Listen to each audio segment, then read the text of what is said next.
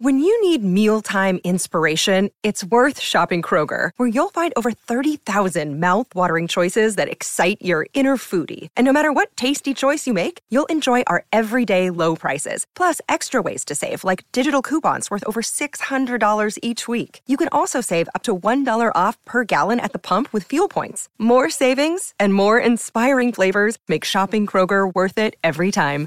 Kroger, fresh for everyone. Fuel restrictions apply.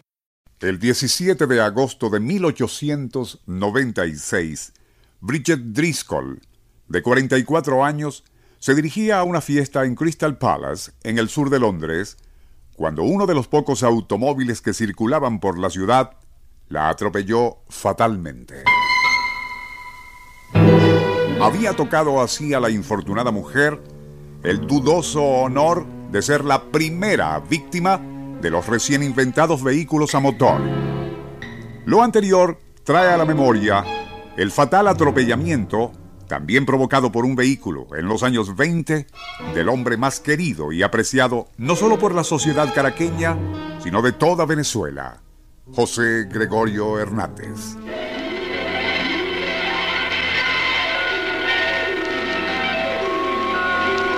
Nuestro insólito universo. Cinco minutos recorriendo nuestro mundo sorprendente.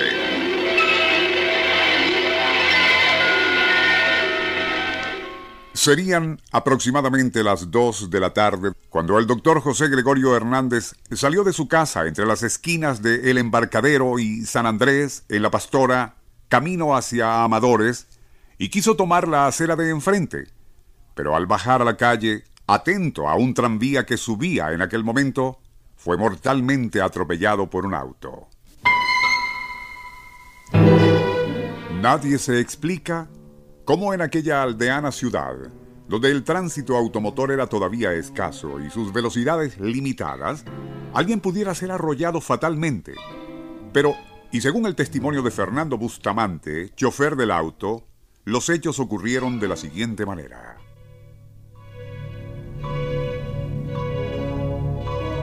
Por delante de mí marchaba un carro de los tranvías eléctricos. Y como en sentido contrario venía un muchacho manejando una carretilla, le di paso. Luego seguí tras el tranvía para abrirme hacia la izquierda, aplicando la segunda velocidad, al mismo tiempo que tocaba corneta temiendo que alguien se apeara del tranvía por el lado de la calle. Al llegar dicho tranvía a la esquina de Amadores, su conductor detuvo la marcha y yo entonces pisé el acelerador para adelantar, embragando la tercera velocidad. En el momento en que iba a operar este cambio, vi encima de mi automóvil a una persona que al pretender esquivar el vehículo perdió el equilibrio cayendo hacia atrás. Yo detuve el auto y miré a ver si el otro se había levantado pero aún en el suelo pude reconocer al doctor José Gregorio Hernández. De inmediato me lancé del auto y lo recogí ayudado por otra persona. Tan rápidamente como pude lo llevamos al Hospital Vargas, pero en aquel momento no se encontraba ningún médico allí. Fuimos entonces en el mismo auto hasta la casa del doctor Luis Racetti y con él regresamos al hospital. Allí un sacerdote que venía saliendo nos informó que el doctor Hernández ya había muerto. Aquel deceso provocó estupor en todos los ámbitos de la sociedad caraqueña y las manifestaciones de dolor fueron múltiples y variadas.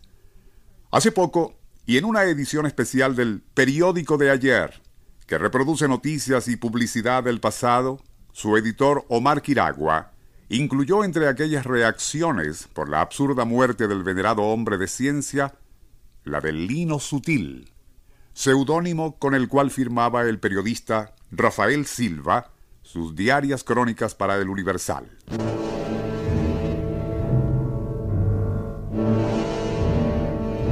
¿A quién llevan a enterrar con tanta pompa?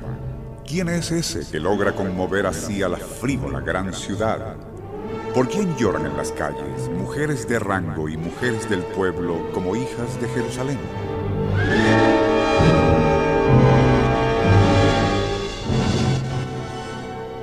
Si alguien eso hubiera preguntado, habría sido una lección responderles.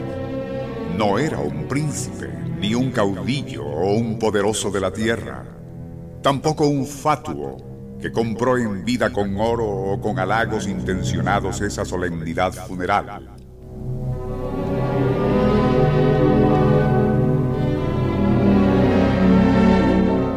No. Esa apoteosis no estuvo preparada con burdos arbitrios especiales para determinado fin que nada tiene que ver con el difunto.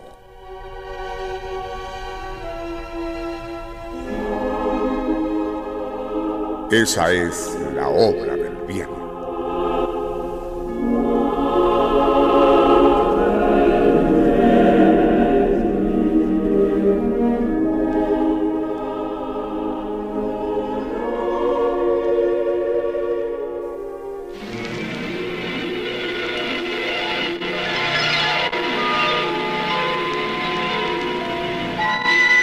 Nuestro insólito universo.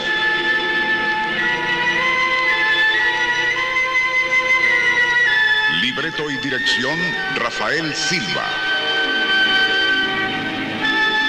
Operador Francisco Enrique Mijares. Les narró Porfirio Torres.